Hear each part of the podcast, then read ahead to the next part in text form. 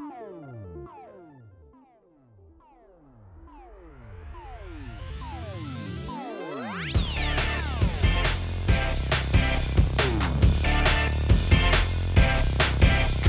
Salve, salve, queridos ouvintes! Estamos começando aqui o 41 episódio do A Semana em Jogo, a melhor fonte de informação para você saber o que rolou no mundo dos games nessa semana. Aqui quem fala com vocês é o Felipe Lins e comigo hoje sempre eu tenho meu queridíssimo, meu estimadíssimo, cheirosíssimo Caio Nogueira. Oi, pessoal! Sejamos todos bem-vindos a essa nova geração de consoles, pois essa semana nós tivemos o lançamento dos consoles da Microsoft e da Sony, inaugurando a nona geração. Olha só, sejamos todos bem-vindos. É geração oficial agora, né? A gente precisa só ver o que é que vai vir aí. Eu acho que dos próximos dois anos o console da Nintendo aí vai ser lançado também, porque a Nintendo tá fora dessa corrida meio que armamentista, né? Que o pessoal comenta. É, de... ela corre em paralelo, né? Ela corre em paralelo e ela traz inovação de gameplay, mas eu não sei não, viu? Eu tô achando que o Switch vai ficar mais tempo aí do que o que a gente acha, porque a proposta do próprio Switch é bem interessante. A questão agora dele também funcionar como, como videogame móvel e tal, eu acho que não vai ser algo que a Nintendo vai abandonar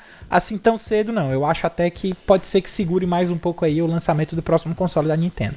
É isso aí. Pois fica ligado que no episódio de hoje a gente vai ter. Xbox Series X tá pegando fogo, bicho! Ou será que não? A Netflix dos jogos faz parceria com a Netflix da Disney e deixa a Netflix real chupando o dedo. Quem quer mais Persona no PC e os outros jogos da Atlus também? A gente te responde: Sega! E Godfall parece estar bem menos God e muito mais Fall. Bom, galera, essas são as principais manchetes do programa de hoje, né? A gente vai fazer hoje também uma apresentação meio que rotacionada, então a gente vai fazer essa, essa brincadeira aqui. Mas antes da gente cair aqui, Felipe, dê o seu recado aí a respeito da pergunta. Vem cá, meus queridos, vem cá, vem cá. Chega aqui junto aqui, aqui no meu ouvidinho, vamos conversar. Você já entrou no nosso grupo do Telegram? Tem um minuto para ouvir a palavra do Telegram? é o seguinte, quem faz parte do grupo da Semana em Jogo, tanto do Telegram como do Discord, pode ouvir a gravação ao vivo de cada episódio, como nós temos aqui hoje a Yuna e o Rômulo. E também pode participar, ajudar a montar a pauta, pedir pra gente comentar determinada notícia. Ou seja, faz a, aquela mexidazinha, ser nosso meio que nosso colaborador e tal. E de quebra, vez por outra, corre a chance de ganhar Jorges de graça, Jorges de graça. Chegando perto do final do ano, meu Deus. É, rapaz. É, estamos tá preparando uma surpresinha para os nossos queridíssimos ouvintes. E é isso aí, você gostou? Então acessa aí o link t.me barra ASJ Amigos. Eu vou até repetir porque é aquela coisa ficar subliminar. t.me barra ASJ Amigos. Vem cá entre e vem fazer parte desse grupo com os melhores amigos do A Semana em Jogo. Mais uma vez, t.me barra ASJ Amigos. E tendo feito o jabá do nosso grupo, meu caríssimo co-host, meu querido Caio, como foi a sua semana? Cara, minha semana, minha semana foi Final Fantasy XIV. A história, a, cara, eu concordo, a história do Heavensward é incrível, incrível. Eu tô pirando com as plot twists que tá acontecendo. Tá acontecendo umas paradas muito massa. Eu não vou dizer aqui o que, que tá acontecendo para dar spoiler, mas tipo, Óbvio, né? só essas primeiras quests do Heaven's Ward que começou a desenrolar o negócio já deu de pau na Realm Reborn pra mim. Tô muito empolgado, tô chegando no nível que eu quero para poder pegar a job que eu quero jogar até o final do jogo, que é é, Gunbreaker, né? Que é a galera lá que usa Gunblade. Tô chegando lá, tô nível 58, é, é nível 60 que eu preciso pegar para poder acionar a job, mas eu passei a semana bem focado nisso aí também. Ontem foi que eu desfoquei um pouquinho do Final Fantasy porque saiu a atualização do, do League of Legends, né? A atualização de, de final de temporada, começo de temporada. Hum. O mid-season, né, que o pessoal chama, e a atualização ela simplesmente remodelou todos os itens do jogo. Tá tudo diferente, a loja inteira foi remodelada, a mecânica como os itens funcionam foi toda mexida, né? Não vou dizer que tá toda nova, porque ainda basicamente você tem a loja, vai lá e compra. Certo? Tem novas recomendações também, né, é, pra cada personagem. Assim, o sistema de recomendação agora melhorou porque ele não recomenda só pro personagem, mas ele recomenda o que é melhor para aquela partida em específico. Por exemplo, hum, você tá numa é partida, então, é, né? você tá numa partida, por exemplo, que é, aconteceu um desastre no mid e a Cassiopeia do time uh, do, do, do, time oposto ficou fidada. A loja vai te recomendar itens para combater uma Cassiopeia fidada. Nossa, é isso, isso é... é... isso tá muito bacana porque tipo assim, é, eu vi tem até um vídeo muito bom, um vídeo de 3 horas de duração do, do Joko explicando como é que estão essas mecânicas. Ele, inclusive, cita esse exemplo da Cassiopeia. Não foi eu que criei, não, eu peguei dele. Ele se, é, é, tem um vídeo dele explicando a diferença dos itens, as mecânicas, o que é que isso vai afetar no jogo. E o vídeo tem só 3 horas e 20 de duração, cara. Então, é muita coisa, é muita mecânica aí que dá para ser explorada. Tem muita novidade vindo aí pro LoL. Então, eu passei aí Ontem eu joguei umas três partidas para tirar o meu foco do Final Fantasy XIV um pouquinho, mas. Eita, mas chama, hein? Nem chama, hein?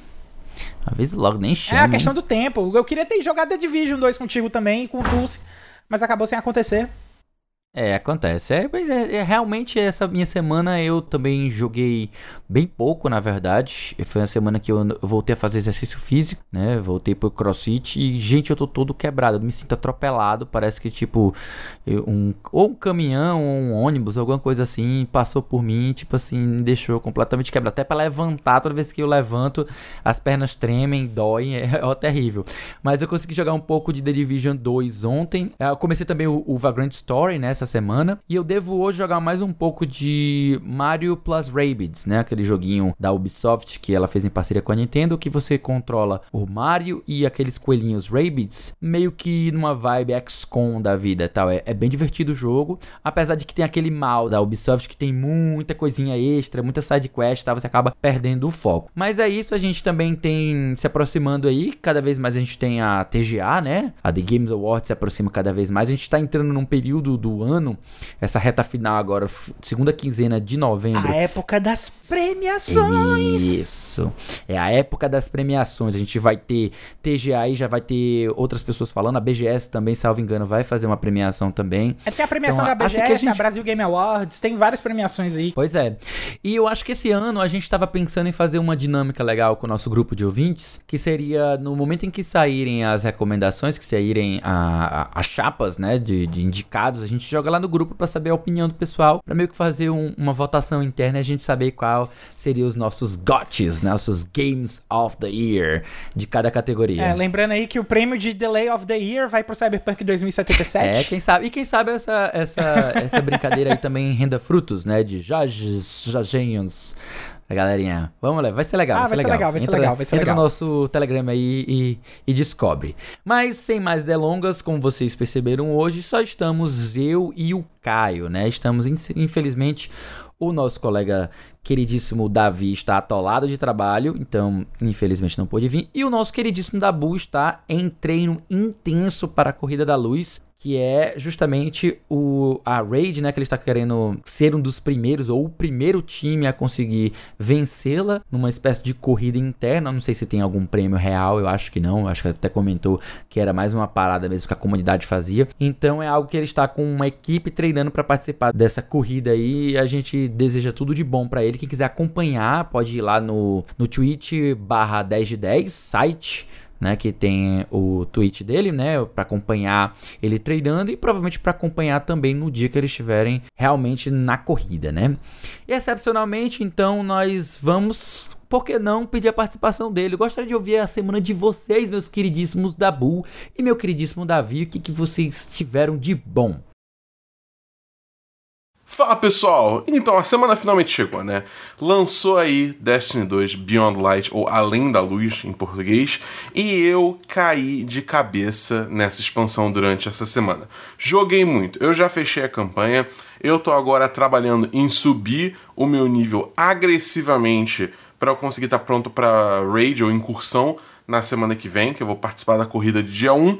É, e, cara, eu vou te falar que tem sido uma experiência muito boa. Assim, né? É, a expansão tá muito legal, a história tá, tá interessante. Acho que mais pela pós-campanha do que a campanha em si. A campanha em si, tipo, você tem um vilão, você tem que derrotar o vilão, e aí você meio que abraça o poder da, da treva né, enquanto você está nessa campanha, isso desbloqueia toda uma subclasse nova para cada uma das três classes já existentes no jogo, que é basicamente gelo. Você congela tudo e você quebra tudo em gelo, entendeu? E são bem divertidos. Acho que não são classes tão focadas em dano, mas sim é, focadas em controle de multidão. Então, se você tem muito bicho junto, fraco, você usa essas habilidades para é, lidar com eles de uma forma rápida e ligeira, e nesse aspecto está sendo bem divertido. É, e aí, quando você termina a campanha, é aí que você realmente começa a entrar nos segredos da área nova, que é, que é a Europa, né? É, não Europa, o continente, Europa, o planeta. E aí, cara, é, é, tem muito segredo para descobrir, porque se você conhece um pouco do, do lore de Destiny, né? Da história do universo de Destiny, você vê que, tipo, tem essa, essa, pessoa chamada Clovis Bray, que tem a empresa Braytech, que era uma empresa muito grande na, na era de ouro da humanidade, e aí, tipo, só que esse cara era meio nada a ver, e tem muitos segredos relacionados a eles dentro é, de Europa para você descobrir. Entendeu? Inclusive a Raid, a incursão, é, tem fortes indícios que vai se amarrar com esse lado da história dele também. É, então, cara, eu tô, eu tô me divertindo bastante, né? tem muita coisa para jogar, eu joguei muito pouco ainda sabe? Tipo, a expansão lançou essa semana, tem muita coisa para descobrir. Tem também as questões da temporada em si, né? Porque você tem expansão e você tem temporada. Temporada nova, que é a temporada da caça, não começou muito bem a narrativa dessa temporada ainda, então ainda tenho que ver aí é o que vem por aí é, nesse aspecto. Mas até agora, cara, muito divertido, muito bom ter conteúdo novo no Destiny para jogar. Meio nada a ver que eles fizeram em termos de, de de botar limite em, sei lá, 70% das armas do jogo. Então, tipo, isso tá sendo um pequeno problema, você meio que se adequar a essas novas restrições. Mas de resto tá sendo muito divertido e agora, com todo respeito, eu vou voltar para o meu grind intenso, porque, lembrando, dia 21, 3 horas da tarde, eu vou fazer a corrida da Raid Nova com mais 5 amigos. Então, entra lá no 1010.com.br barra live que eu tô ao vivo todo dia na Twitch jogando Destiny, mostrando meu progresso, e eu vou streamar também essa raid nova. É, eu, eu, comecei a jogar também um pouquinho de mais Morales, mas eu vou deixar isso pra semana que vem, porque eu joguei muito pouco e eu prefiro dar é, uma opinião mais embasada quando tiver um pouco mais de tempo de jogo. Então é isso, essa foi minha semana, galera. Eu vou jogar agora de volta para os queridíssimos Caio e Felipe para continuar o episódio. Valeu! Fala pessoal, tudo bem com vocês? Olha, como foi a minha semana, né?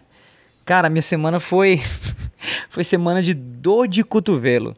Dor de cotovelo de gente jogando no novo Xbox, dor de cotovelo de gente jogando no novo PlayStation, dor de cotovelo de gente jogando Demon Souls, enfim, acho que o único consolo que eu tenho mesmo é que Miles Morales já tá jogado, zerado, tem review lá no site do Povo publicada e por aí vai. Então é o, é o consolo, é o que me sobra, digamos assim. Fora isso, tô mega empolgado para a chegada dos novos consoles aqui no Brasil, né? Já que pelo menos até agora só o Xbox mesmo é que já deu as caras por aqui. PlayStation só agora na semana que vai vir. Mas olha, o meu já tá 100% garantido. Espero que chegue na data correta, espero que chegue aí por volta do dia 19 de novembro. Mas, pelo que eu já vi ali no site da Amazon, talvez eu ainda esteja sem PlayStation 5 novo até o comecinho de dezembro. Eu sei, a vida é difícil. Rezem por mim. Bom, é isso, pessoal. A gente se vê no e próximo fim, episódio então, aí. Valeu, falou. Vamos às notícias da semana.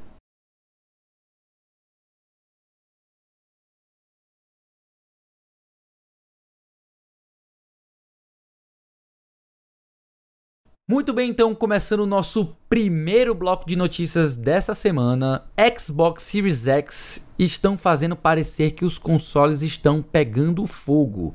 Notícia do Henrique Bravo, do site viciados.net. Fazendo a leitura rápida aqui da notícia, esta semana marca o início de uma nova geração de consoles e, naturalmente, muitos daqueles que tiveram a sorte de conseguir um Xbox Series X ou S no dia do lançamento têm mostrado suas configurações e compartilhado suas primeiras impressões do console. No entanto, surgiram alguns vídeos que parecem mostrar os consoles da série X pegando fogo. A maioria dos clipes apresenta o console com uma fumaça branca saindo de pequenos orifícios na parte superior quando ele está em pé. Parece altamente improvável que, a menos que os consoles estivessem cheios de papel, eles não criariam tanta fumaça se superaquecessem e pegassem fogo.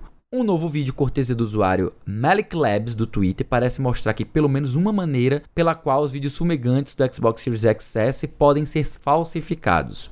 No vídeo, o Malik está segurando uma caneta vape, aqueles cigarros eletrônicos, sabe? Permitindo que o vapor dela se espalhe pelo topo do Xbox Series X. Depois de alguns segundos, a parte superior do console aparece exatamente como as supostas chamas dos outros clipes que estão circulando. Uma baforada rápida e o vapor se dissipa. Essa notícia aí foi, foi basicamente o dia de ontem, né? Hoje estamos gravando dia 12, hoje é o dia do lançamento do PlayStation 5.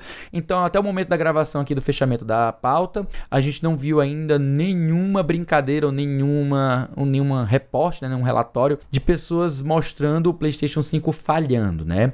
Mas nós tivemos ontem no dia 11 e também apareceram alguns no final do dia 10, que foi o dia de fato do lançamento do Series X, um monte de gente aparentemente alegando falhas de, de produto. E aí a gente pergunta, Caio, tá pegando fogo bicho ou não?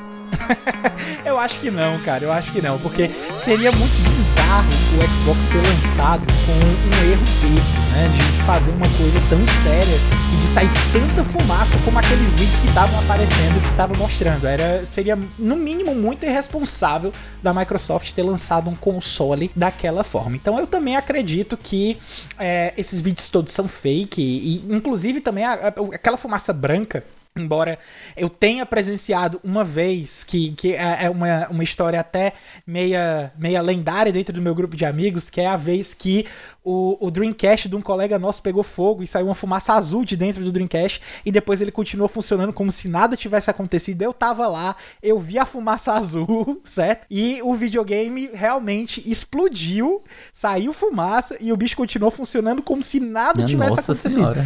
Foi um negócio bem estranho, mas assim, é, voltando aí agora para esses lançamentos novos da Microsoft, né? A gente tem aí na geração passada a gente teve aqueles problemas aí de lançamento dos consoles. A gente teve o PlayStation 3, acho que nem tanto o PlayStation 4, mas a gente teve ainda mais o PlayStation 3 com o problema da Lodge, né, a Yellow Light of Death, e a gente ainda também tem muito resquício do problema que foi a Three Red Lights do Xbox 360, né, que foi um problema aí que acompanhou o videogame por várias séries, vários modelos aí do Xbox 360. Então, o pessoal ainda é muito preocupado com essas coisas de, ah, meu Deus, eu não sei se o console vai estar tá bom, não sei se ele vai estar tá em condição de estar tá sendo utilizado, mas pelo que está aparecendo nesses vídeos aí, claro, não vou dizer que todo videogame que foi lançado agora estão todos funcionando perfeitamente, até mesmo porque eu vi pessoas no Twitter, eu vi colegas é, é, cashers, produtores de conteúdo, jornalistas, muitas pessoas comentando é, que tava com os videogames e dentre essas pessoas teve uma outra que falou, pronto, meu videogame morreu no primeiro dia,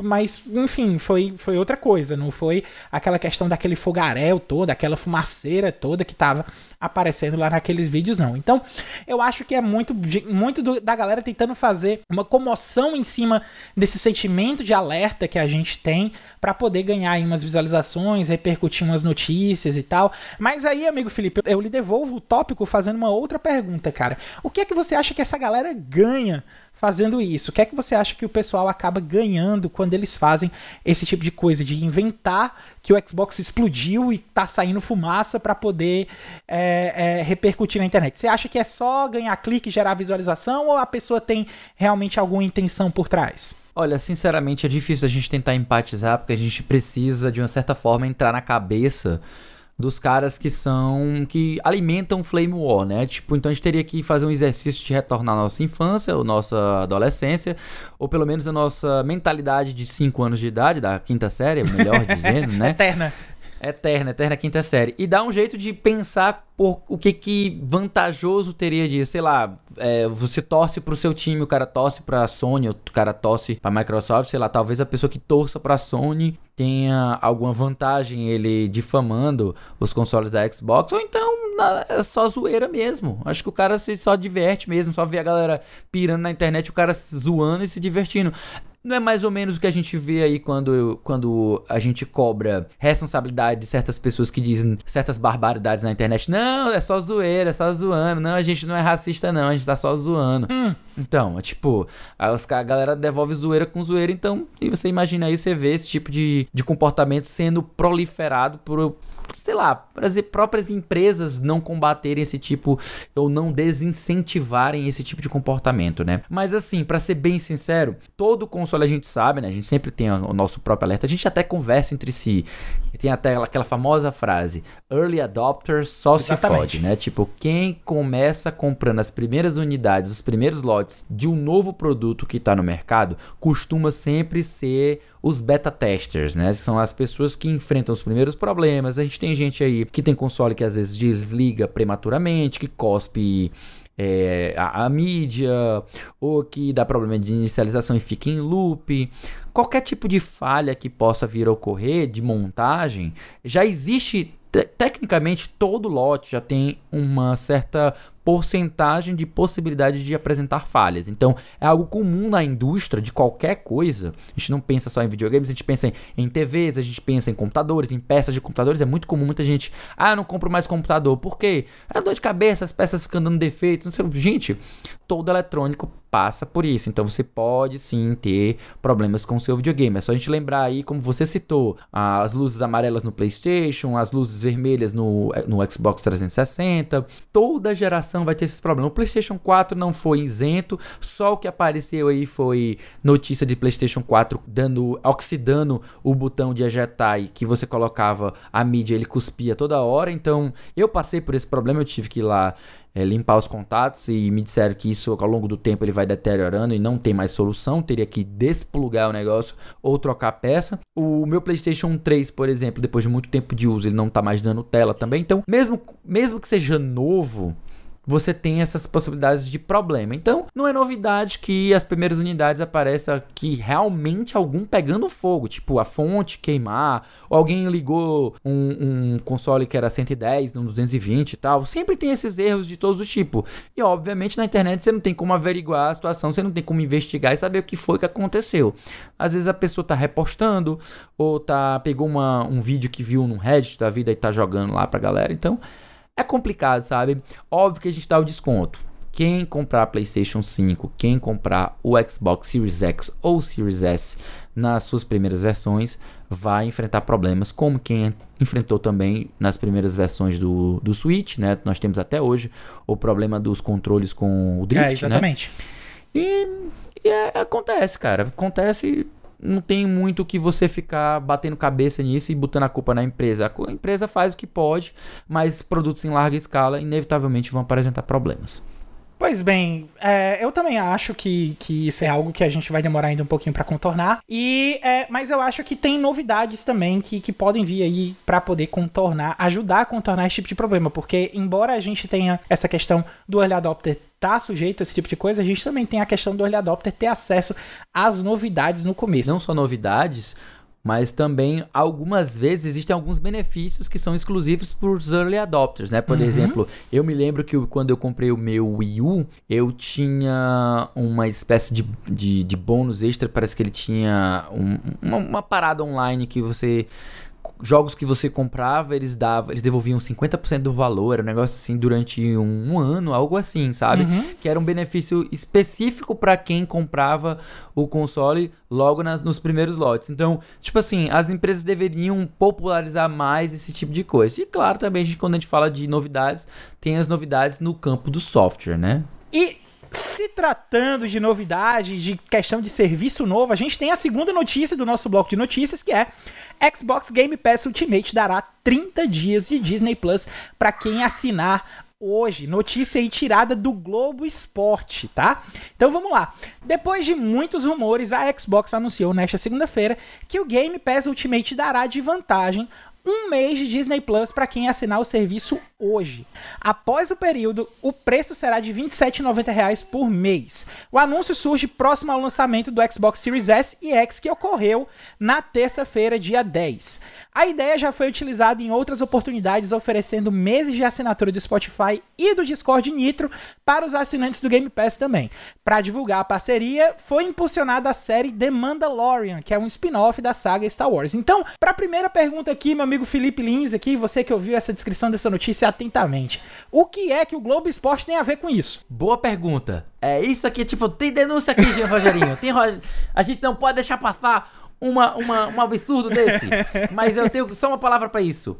Show! Mas assim, Rogerinho. assim, brincadeiras à parte, gente, essa notícia realmente foi tirada do Globo Esporte, tá? É, eu, eu também não sei o que, que tá fazendo no Globo Esporte, mas realmente é, é algo inusitado, né? É, E aí a gente tem, a gente tem uma coisa bacana que eu, eu não sei se tá chegando exatamente no Brasil, não sei se, se tá valendo pro Brasil, acredito que sim, né? Já que saiu no Globo Esporte, eles devem ter averiguado, a gente vai ter isso no Brasil. No começo do Game Pass teve muita é, associação com serviços extras, né? Lá nos Estados Unidos eu não sei se, che- se chegaram aqui, né? E a gente tem também o é, meu Xbox Minha Vida, né? Que é o, o, o plano All do Access, All né? Access, Meu Xbox Minha né? Vida é ótimo. Do All Access. Isso, a gente não sabe ainda se ele já se ele vai ser disponibilizado no Brasil ou não. Até o momento eu não vi nenhuma notícia nesse sentido, né? Se não for com esse nome, tá totalmente errado. Tá totalmente errado. Eles estão perdendo a oportunidade de colocar meu Xbox Minha Vida.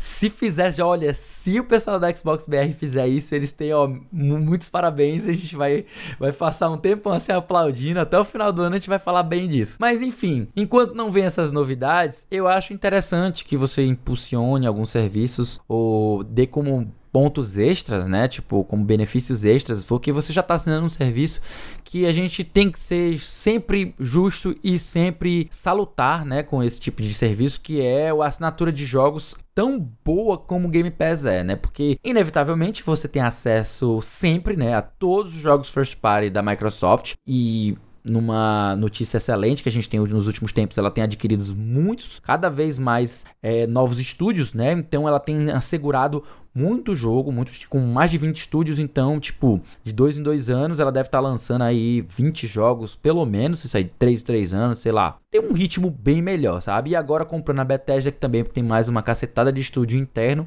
a gente tende aí a ter cada vez mais títulos e títulos de peso no Game Pass só de first party. Além disso, a a Microsoft ainda faz é, parcerias com outras empresas como a Sega, como a Konami, como a Square, a Paradox e todo e tudo mais, tipo, para adicionar ainda mais jogos a esse catálogo. Então sempre tem um catálogo que está rotacionando, né? Que tá, tem jogo saindo, tem jogo entrando de terceirizadas, né? De, de- de empresas terceirizadas. E tem os first party lá comendo de esmola. Sempre você paga. É quanto o preço atual do Xbox Game Eu Pass para que- PC é 30 reais. eu acho que a, e eu é acho que 47, se eu não me engano, 3 meses, é um negócio assim. não, mas eu tô falando o mensal, porque tem, porque tem, são preços diferentes. Tem o para PC, que é um preço específico, e tem o para o próprio Xbox, que é outro preço. São preços diferentes. Obviamente com serviços por fora, né? E aí também a gente teve ontem, teve um pré-cadastro que foi aberto para quem queria participar e fazer o teste do xCloud, né, que também vai chegar por aqui, e ele está incluso na assinatura do Game Pass Ultimate. Então a gente tem cada vez mais a Microsoft aglomerando nesse grande serviço dela, o que acredito eu será o grande forte dela nessa geração. Lançar tanto um console de entrada para quem quiser comprar algo mais barato e mais acessível, como um Xbox, um- o, o Xbox X que é super parrudo, nível PlayStation 5 ou até maior, que ela vai oferecer para você jogar os jogos de última geração em 4K na sua TV 4K, se você tiver uma, se não tiver, nem recomendo comprar o Xbox Series X, né? Vai do S mesmo, que é é melhor para você. E ainda o forte dela vão ser as assinaturas do Game Pass, como a gente vem dizendo aí já há um bom tempo, porque, cara, 350 um jogo não dá. 70 dólares é o novo padrão da indústria, não tem como a gente segurar isso, especialmente num país que o dólar tá valendo 6 reais. Então, 6 vezes 7, a gente tem preços completamente, na, tipo, impensáveis. É impensáveis. Não sabemos aí até quando a Nintendo, a Microsoft e a Sony vão manter os preços sem ter um aumento, porque inevitavelmente quando a corda aperta eles têm que aumentar, né? Quando o dólar chegar, sei lá, 6,20, 6,30, você sabe sei lá quanto ele vai subir ainda. Deus o livre aqui, tipo, tá horrível, né? Mas a gente quer que volte pra um patamar menor mas tá, tá foda, tá foda. Mas é isso. Eu acho que o Game Pass é o grande vencedor por enquanto, no, na minha opinião, porque eu compraria um PlayStation 5 só pelos exclusivos. Já um Xbox eu compraria para jogar muita coisa no Game Pass. É, eu já acho que assim, o, o Game Pass, ele. é, Eu concordo. Concordo em, em- grande parte a respeito da questão do diferencial do Game Pass, de querer trazer a, essa questão toda do, dos jogos, do acesso aos jogos antecipado, de ter um catálogo bem diverso, enfim, como a gente falou na abertura de essa preocupação de ser talvez aí a Netflix dos games, né? Como o pessoal tende a se referir pro, pro Game Pass né? Agora, o que é que eu acho também que combina muito com essa estratégia? Uma, uma declaração aí do Phil Spencer, um pouco antes da gente começar a gravação, né? Que eu, que eu me deparei aqui quando eu tava vendo as notícias, que era exatamente de que a Microsoft não vai divulgar números de vendas dos consoles do Xbox Series X nem do Series S, mas que ela vai continuar divulgando o número de assinantes do Game Pass, o que mostra qual é o foco da empresa na verdade, né? O foco dela não tá mais em vender console, não tá mais em fazer a questão da galera comprar o console, mas sim comprar o acesso ao Game Pass, que talvez seja o grande diferencial. Obviamente, o acesso ao Game Pass lhe dá vantagens se você for um dono de um Xbox. Mas ah, tá cada vez mais se confirmando que a grande estratégia, o grande diferencial da coisa é ela focar no Game Pass, mais no Game Pass e ter o Xbox Series X como um aparelho que vai dar vantagens para caso você seja o usuário mesmo, né? Então, não é diferente da Sony que tem o console e a desculpa para você ter os consoles são os jogos, né? Aqui é o contrário, você tem o Game Pass e a desculpa para você ter o Game Pass é o Xbox, né? Então, é, é Ou, ou um PC, né? No Exatamente. caso, é, é só um- exatamente.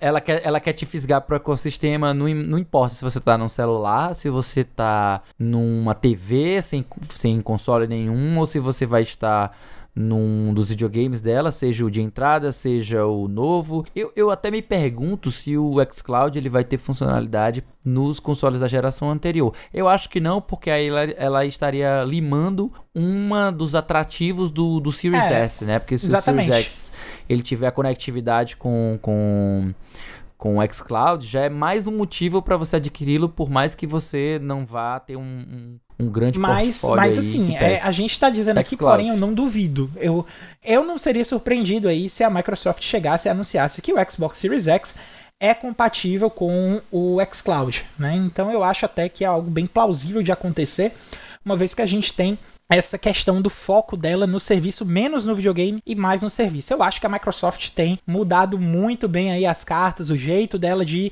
entrar nessa guerra de consoles, eu acho que ela tem tudo pra se dar bem. sim. E o Mandalorian? Você curte, gosta das coisas da Disney? Cara, eu oficialmente não assisti nada, mas eu achei irado. Eu também confesso que eu tô esperando. Eu, eu tô tão assim com séries ultimamente, com tanta coisa que eu É. já assisto, com assisto anime, a única assisto série que eu tô série. acompanhando de verdade, Então- cara, é Cobra Kai. Mas é, é, eu já acompanhava desde quando ela tava no, no YouTube e tal, antes dela ser transferida pro Netflix. Mas o, o The Mandalorian eu tô esperando lançar o Disney Plus no Brasil pra poder assistir. E eu tô meio cabreiro com essa história de séries que estão em andamento, porque a galera vai se empolgando, porque eu tô meio ainda assim, meio queimado com o Game of Thrones, sabe? Foi tanto tempo acompanhando, tanto tempo vibrando, pra no final eles darem aquela estragada, tipo assim, eu fico meio com o pé atrás, pra esperar ver qual é o que, que eles vão fazer aí com, com o Mandaloriano, e se o negócio ficar bom mesmo, aí tipo, ah, pô, agora eu vou investir meu tempo assistindo isso. Que eu não sei, tem tanta coisa boa que já tá concluída pra assistir, que eu, eu não me sinto tão à vontade. E sabe, a última decepção que eu tive agora foi com o Mind Hunter, que era uma das séries das minhas séries favoritas. Foi cancelada, né? Ela não foi bem cancelada. Eles disseram que o show é muito caro, a quantidade de visualizações de audiência que eles é, alcançaram não é o suficiente pra justificar a continuação da série, mas eles não estão oficialmente cancelando, eles vão deixar ele on hold, né? E aí, caso os números melhorem, sei lá, se a galera começar a fazer barulho, muita gente começar a assistir, quem sabe eles dão continuidade. É uma série do caralho que fala sobre os- o, o começo da investigação de, de assassinos em série e como um grupo de agentes do FBI resolveu parar, investigar esses caras, tipo, começar a entrevistá-los para que pudesse a partir daí extrair um perfil e começar a traçar meio que métricas para identificar um assassino em série nos Estados Unidos. É baseado em, em fatos reais, conta com atores aí como Jonathan Groff, que é um cara puta cara fora. Ele é o rei do, do, do, rei do Hamilton, é, o, o- é, cara, é muito bom, velho. Ele é muito bom, sério mesmo. Ele é um ator do caralho. E lá no- no- na série ele tá muito bom. Infelizmente nós estamos aí com essa, com essa notícia ruim. Então é por isso que eu não tenho acompanhado mais séries. Mas vamos lá, porque a gente já tem ainda o nosso segundo bloco de notícias e a gente não pode também se perder aqui em séries, que nosso foco é, É, vamos falar dos videogames. Jorginhos. Feature Games.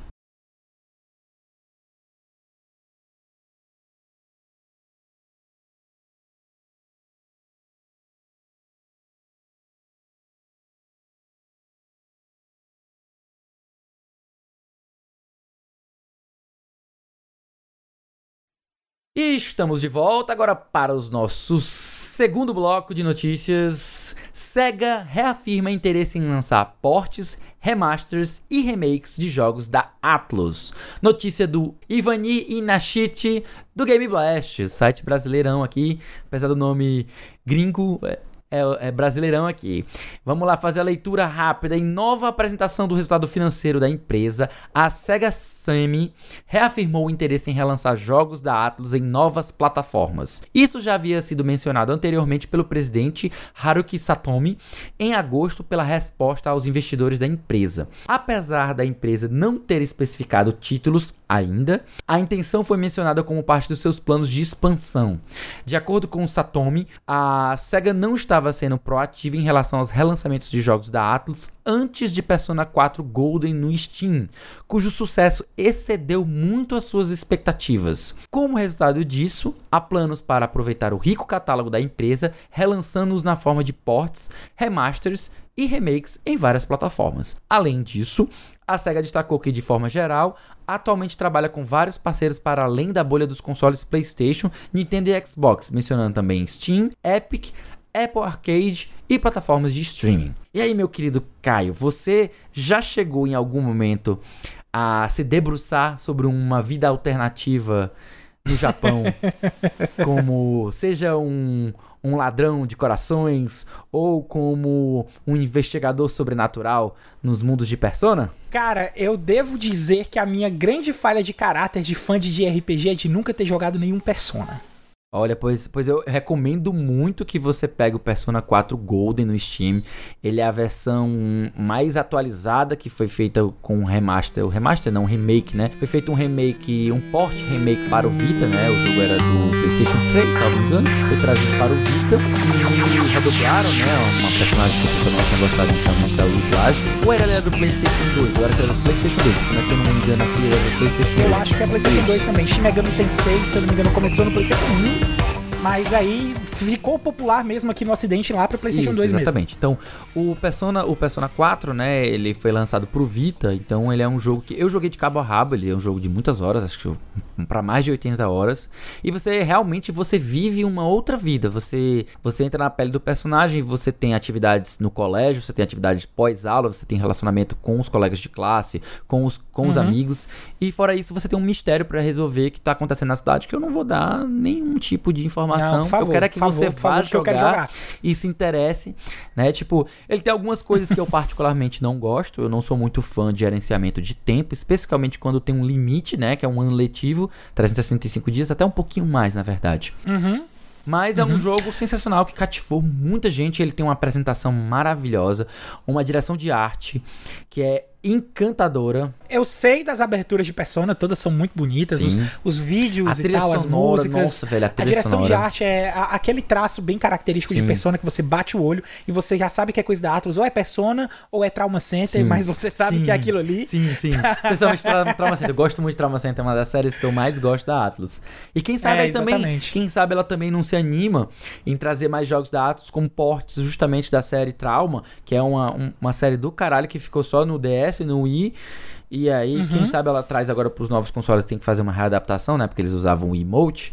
Vamos ver se ela não Pois traz é. pro Switch, ou então se faz uma forma de você jogar com o mouse no, no, no, no PC, não sei. Eu já acho legal de pegar esse gancho, de ver as possibilidades do que é que a Atlus pode trazer para poder trabalhar um pouquinho mais o comentário dessa notícia. Porque a gente tem outros jogos também da Atlus que são muito bons e que só ficaram no Japão e quando vieram para cá pro ocidente ficaram muito limitados, que é exatamente o caso do Persona, né, que na época tinha ficado limitado no PSP, é- é- era no PSP, né, o Persona 4, o primeiro lançamento dele. Eu acho que a maioria deles saiu nos Playstations, mas depois eles foram relançados versões portáteis. Gente tem, no PSP a gente tem o, o, PS, o Persona 3, era o PSP. Agora eu, eu acho que é uma versão portátil de uma que já existia.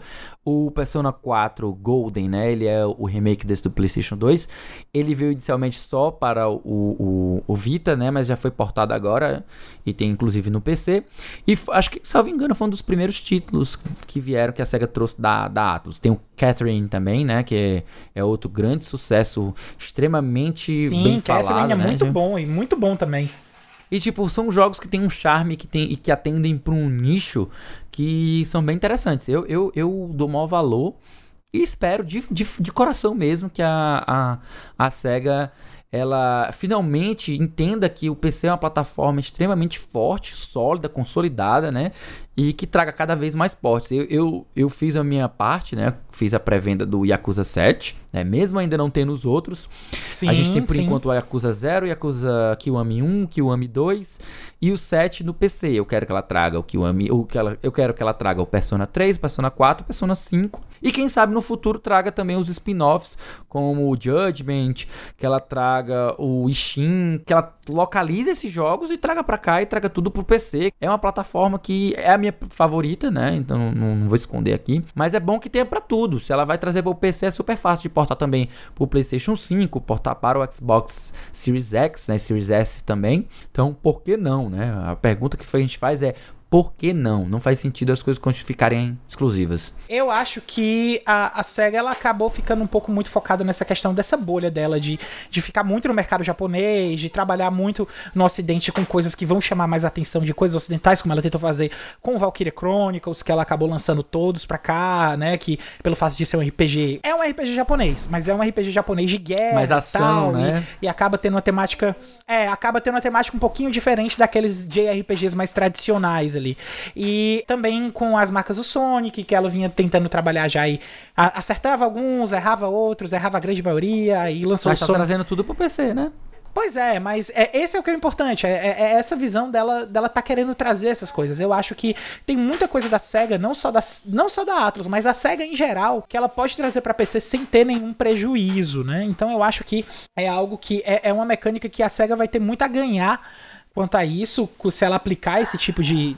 tomar esse tipo de decisão de mercado, porque ela só tem a ganhar realmente, cara. É, é- é uma base nova, é, é pessoas diferentes que ela nunca tinha atingido que vão ficar interessadas nos jogos dela. É, tem uma série de coisas aí que é só vantagem pra SEGA. Eu pessoalmente não consigo ver desvantagem nenhuma dela lançar uma coisa no PC. a não Nossa, ser que, que ela realmente tenha. Que ela tenha medo de, de, Ah, não, mas a gente teve o trabalho de adaptar, de, de trazer uma coisa aqui, a gente gastou dinheiro com isso e não trouxe o retorno que a gente esperava. Mas são jogos que já foram lançados há não sei quanto tempo atrás. é, e que, que eles tinham que render na época do planejamento da SEGA, eles já renderam. Então, talvez seja até uma, uma questão para você poder fazer. é, é, não só requentar esses jogos antigos e fazer um, um- um dinheiro a mais com esses lançamentos, mas também de testar, de saber do que é que o povo do PC gosta do catálogo antigo da SEGA ou não, para definir os próximos passos. E trazer também, né? Porque, enfim, é, é dinheiro e também é, é mais, é mais gente conhecendo a sua franquia, a franquia se tornando cada vez mais poderosa. Quando a gente fala de Persona, poxa, gente, o, nesse ano agora de 2020, um dos jogos que tá em maior, maior nota do Metacritic é justamente o, o Persona 5, né? O Persona 5 Royal, que é o, o- a expansão, né? O, re- o relançamento, o pacote com, com expansão, né? Do, do, do, do Persona. E tá aí, jogo, nota altíssima no Metacritic. Na altíssima mesmo, um dos melhores do ano, sem dúvida. Pois é, né? E falando em jogo bom, jogo de melhor do ano, essas ideias aí de que a gente tá tendo, junto com o lançamento da geração, a gente acabou meio que sendo surpreendido aí essa semana com o lançamento do PlayStation 5 e com as notas negativas que Godfall tem recebido. Então a notícia é: deu ruim, Godfall, confira as notas que o jogo vem recebendo. Notícia do Sanzio Moreira do PS Verso. As notas das reviews de Godfall já estão começando a serem lançadas e a recepção da crítica é ruim. O jogo está sendo criticado por não apresentar nada de novo e ser um jogo repetitivo e elogiado pelos gráficos. No site OpenCritic, Godfall nesse momento está com a média de Top Critic Average, e já no Metacritic ele possui média de 62 no Metascore.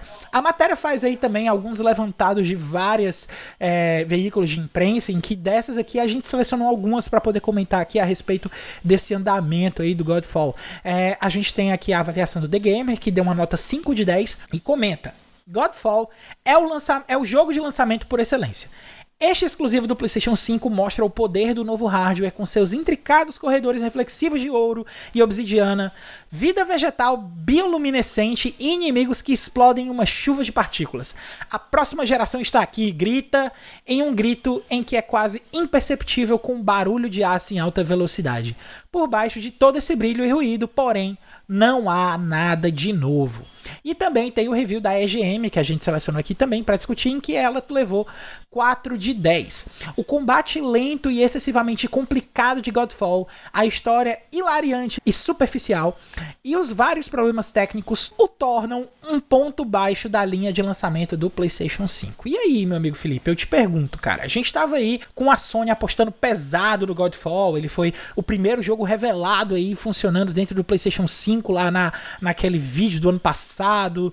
Foi ano passado, foi esse ano, não tenho certeza aí, mas ele foi. Eu, eu acho que foi ano passado. É, foi, foi, foi o primeiro, que, se eu não me engano, foi até na TGA, né? Que foi o primeiro jogo, assim, do, do line-up anunciado do Godfall no PlayStation 5. E aí a gente tem esse jogo bem morno, né? Bem, bem com, esse, com esse sentimento. Acho que menos morno. que morno, velho. Nota 6 é tipo, ele já tá quase esfriando dentro dos padrões da indústria, né? Pois é, cara. A gente tem uma média, tipo, se a gente for trabalhar com média, porque na verdade, quando a gente fala a, a nota de jogos é de 0 a 10, hum, não é bem assim, sabe? Porque existe um, uma coisa é a parte teórica. Teoricamente, a nota vai de 0 a 10. Mas quando a gente vê o grosso dos jogos que são lançados, a gente vê que a grande maioria esmagadora dos jogos transita entre 7 e 10. Né? Na verdade, eu acho que poucos jogos chegam à marca do 10 e a grande maioria tá ali orbitando em, em, em torno do 7, né? 7, 7,5, 7.7, 7.3, 8, 8.3, 8.6 e tal. A grande maioria dos jogos são nessa faixa. Então, quando você... Isso para mim está entre 7 e 8 para mim hoje é o conceito de medíocre. Uhum. É tipo, não significa, não vamos entender medíocre como algo diferente de mediano. Claro que medi medíocre adquire sim no popular um, um, viés negativo, né? Uma conotação negativa, claro, sem dúvida. Mas é um jogo mediano, é um jogo mediano que não traz nada ali que seja, uau, nossa senhora, que foda e tal. E eu tenho que confessar que o sentimento geral, e eu me incluo nessa, quando a gente viu Godfall, era de que, porra, esse jogo parece tão genérico, tão sem alma. E eu vi algumas pessoas que, que jogaram ele recente que disseram assim: olha, tu imagina que tu conheceu uma pessoa que é modelo. Lindíssima. Aquela mulher lindíssima, aquele homem gatíssimo. Tipo, sem defeitos, que tu olha assim, meu Deus, que pessoa maravilhosa, linda, linda, linda, linda. Quando você começa a conversar com a pessoa, você vê que a pessoa é sem sal sem sal. Ela não, não, não sorri muito, ela não tem uma opinião. É, diferente, né? Diferente, ou ela, tipo, ela só faz concordar com tudo que você fala e, tipo, que pessoazinha sem sal, sabe? Então é seria mais ou menos isso que o pessoal está comparando. É como se você é, estivesse num relacionamento ou conhecesse uma pessoa extremamente bonita, muito bonita mesmo, mas que ao conversar com ela você vê que ela não tem sal, não tem substância, não tem personalidade. Seria mais ou menos isso. O Godfall sofre desse mal. É um jogo que a galera tem dito que ele é muito bonito, uma das coisas mais bonitas que já viu na vida capricharam mesmo no, no visual, mas esqueceram que isso é um jogo, isso não é um filme, isso não é um, um, um museu, não é um produto para você ficar olhando, sei lá, um quadro. É um jogo. Então, o jogo a gente precisa jogar, o jogo precisa ter um loop divertido. E aí, quando você vê o jogo, ele não diverte, a, a, a, principal função dele não é te deixar maravilhado, é te divertir, tem algo errado aí, né? Então, eu acho justo que, que, eles, que eles tenham pegado pesado, né? Nota 5, nota 4, nota 6 e tal. É justo. Isso não significa que o jogo seja nenhuma tragédia. De hipótese alguma nenhuma, que significa que o jogo não é divertido, que não vale a pena jogar, mas talvez não valha o investimento, especialmente neste momento, de 350 reais para você jogar um jogo meia boca. Talvez seja melhor e tal, de bom tom, você esperar um bom tempo ele cair de preço para que você possa dar uma chance a ele, como muita gente fez com Anthem e outros jogos também caíram aí nesse limbo de receber um 6, um 5, que foram jogos que a galera até conseguiu se divertir no final das contas, mas infelizmente eles não eram nada de especial, não eram jogos que valiam pagar tão caro o investimento por uma experiência que não estava à altura, uhum. sabe? Então é isso. Se, eu, se for para falar alguma coisa mais concreta sobre o jogo, uma recepção tão ruim assim, somente diz: guarde seu dinheiro, que 350 é dinheiro demais para você dar num jogo que não tem tanta graça. Pois é, eu também acho que esse, essa questão do jogo tá custando 350 é algo muito insatisfatório para que você pegue um jogo que seja pelo menos 5, 4 ou uma nota inferior, né? A gente precisa, na verdade, a gente tem que ter um cuidado, tem que ter um esmero maior com o nosso bolso, com o nosso dinheiro, principalmente na situação que a gente está vivendo e que o nosso país está numa situação financeira até um pouco complicada, né? E a gente tem que saber onde é que a gente vai investir o dinheiro, onde é que a gente vai dar as cartadas, onde é que a gente vai gastar realmente para ter um retorno que seja no mínimo, no mínimo satisfatório. Então, assim, é, eu prefiro também dar uma segurada em Godfall. Já não era um jogo que eu tava tão empolgado ali quando eu tava olhando no começo. Quem é que tava, né? Né? É, e ele tava muito. Embora ele ele tem aparecido um jogo realmente muito bonito, isso aí não é não é algo que a gente pode negar, ele é um jogo muito bonito. Mas. Você pode até dizer que não gostou muito da direção de arte, ou que achou ela meio genérica, mas que ele é bonito. O que me matou ainda no Godfall foi a questão daquele trailer com rap, cara. Aquele trailer com rap foi a coisa mais genérica que eu já vi que podiam ter feito. E assim, não não dizendo que não dizendo que, que rap é ruim, não, eu adoro rap mas uh, não bateu, não combinou e pareceu que foi uma jogada de marketing para fazer o jogo tentar pegar uma, uma leva mais popular e que aquilo ali foi feito de qualquer jeito, não tinha sido uma coisa pensada. Então acabou complicando ali também a minha opinião e deixando bem claro, tá, gente? A minha opinião sobre Godfall. Não é uma, uma, uma coisa que eu acho que é tendência de mercado, não é uma coisa que eu acho que o jogo não vai vender por causa disso, não. É a minha opinião mesmo. É, enfim, eu acho que vale a pena sim você dar uma segurada no Godfall. Não, talvez não seja o, o título mais recomendado para você comprar aí como começo de geração do PlayStation 5, né? Tendo em vista também que ele também é um exclusivo temporário, ele só vai ficar exclusivo no PlayStation 5 por seis meses, e depois de seis meses ele vai ser lançado nos outros consoles também. Mas eu acho que é o seguinte, eu tenho ainda. E ele já sai no PC também, né? Exato, exato. E eu tenho ainda mais um tempinho de fala. Eu acho que eu posso fazer a propaganda aqui. Você comprar o PlayStation 5 e não pegar o Demon Souls, você é uma pessoa errada tá? Mas assim, é... brincadeira, gente. Vocês compram o que vocês quiserem. Eu acho que até se você quiser não comprar nada e ficar só jogando Astros Playroom para poder experimentar o DualSense, né? Eu acho extremamente válido até mesmo porque tá todo mundo falando bem do Astros Playroom, de como Nossa, experimentar sim, as funcionalidades do sim. console tem sido a, a coisa mais diferente, principalmente a questão do DualSense aí, que eu acho que é o grande diferencial dos controles passados. Eu acho que o DualSense é aí talvez seja o, maior motivo para fazer a pessoa comprar um PlayStation 5. E no momento eu acho que o único jogo que vai realmente explorar bem o DualSense é o Astro's Playroom.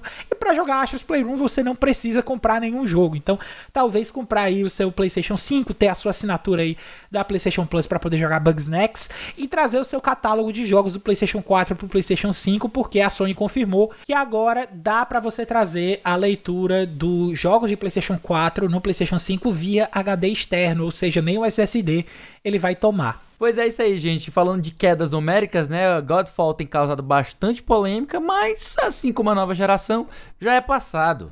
É por isso mesmo, Caio, que eu te pergunto, como é que eu faço para saber que jogos estão saindo por aqui na semana que vem? Ah, meu amigo, aí, aí você, você já sabe, né? Você que, você que é ouvinte da Semana em Jogo já tá cansado de ouvir isso aqui toda semana, mas você sabe que a gente faz isso aqui com muito carinho, então é só ficar ligado na seleção de lançamentos da semana que a gente da Semana em Jogo preparou para você.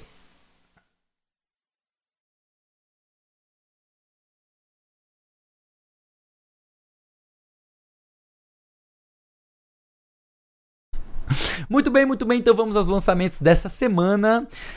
Novembro dia 16 ao dia 22. Tô parecendo dia 11, dia 11, dia 11. Um abraço aí pro T-Rock, se ele ouvir aqui que uma semana em jogo. Eu sou muito fã do T-Rock, cara. Com certeza ele escuta o, o podcast, porque é a melhor forma de saber de jogos É, na sua verdade, semana, né? verdade. Abração aí, Tchê. a melhor fonte. então é isso, gente. Na- No dia 17 de novembro, nós estamos saindo aí com Halo 4 chegando para Master Chief Collection no PC. Certo? Compondo aí, talvez, o último jogo faltando do Master Chief Collection. Chega no dia 17. No dia 20, três dias depois, nós temos Hyrule Warriors Age of Calamity, que é o novo jogo da Nintendo em parceria com a Omega Force, né, com a Tecmo Koei lançando aí mais um Hyrule Warriors, que é um jogo Musou baseado no universo de Zelda. E dessa vez ele promete ser canon. Ele promete estar fazendo parte do cânone da história, contando os eventos que aconteceram 100 anos do Breath of the Wild. E por último, mas não menos importante, Katamari Damacy Reroll, chegando também no dia 20 para PlayStation 4 e Xbox One. Para quem nunca jogou, que não conhece Katamari, Katamari é uma série japonesa em que seu objetivo é sair rolando coisas. Você começa rolando poeirinha, daqui a pouco você tá rolando é, coisas de, de Botão. é, coisas de papelaria, botão, Clipe de papel. coisas miúdas. Conforme sua bolinha vai ficando cada vez maior, você vai começando a rolar e pegando objetos cada vez maiores. Então, vai tomando proporções que vai desde um botão até nuvens e fenômenos astrológicos, ilhas inteiras, cidades. É um negócio que até onde você consegue ir. É muito divertido, tem uma trilha sonora É. maravilhosa. E tá chegando aí o remaster dele, né? Para o PlayStation 4 e para o Xbox One. Toda vez que eu falo PlayStation 4, parece que eu estou falando PlayStation 4. E, além dos três lançamentos, esse quarteto aqui do A Semana em Jogo tem mais um monte de conteúdos para você ficar ligado. Toda sexta-feira tem episódio novo do Vale a Pena Jogar com o nosso querido Davi do Bacon, trazendo uma review de jogo que ele acabou de zerar. Toda segunda-feira você escuta o Dabu no A Semana dos 10, um papo entre amigos sobre os filmes, séries e jogos assistidos ou jogados durante a semana. Basta procurar por 10 de 10 no seu agregador de podcasts favorito. E lá no Spotify você encontra um monte de conteúdo produzido pela galera do Cast Potion, que é o podcast com aquele já conhecido papo catedrático sobre videogames. E uma vez por mês, o Backlog Game Club traz um papo profundo, saboroso e crocante sobre um jogo novo, jogado pelo pessoal. Projeto pessoal é muito bacana, meu. Olha lá.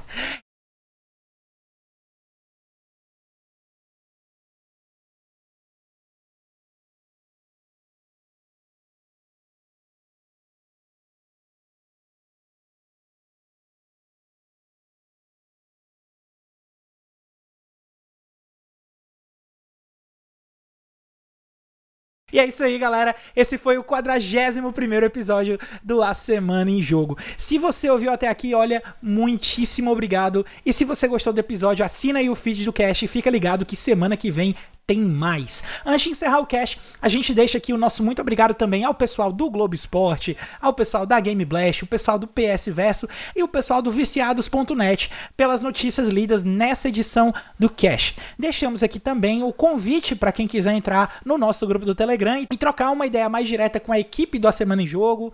Basta acessar o link t.me barra asjamigos. A gente está esperando todo mundo lá. E para finalizar, que tal seguir a gente nas nossas redes sociais? Eu tô no arroba foi o Caio no Twitter. Você me encontra no Twitter ou no Instagram como arroba o Felipe Lee. E no mais, fique em paz.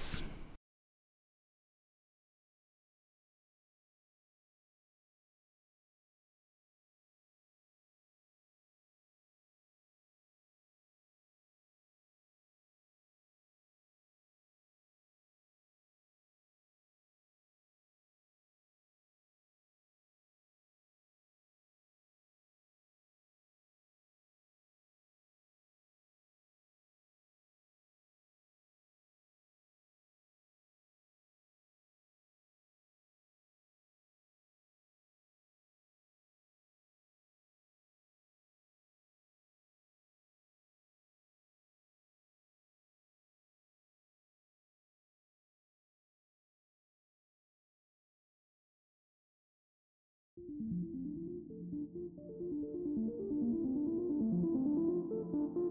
you.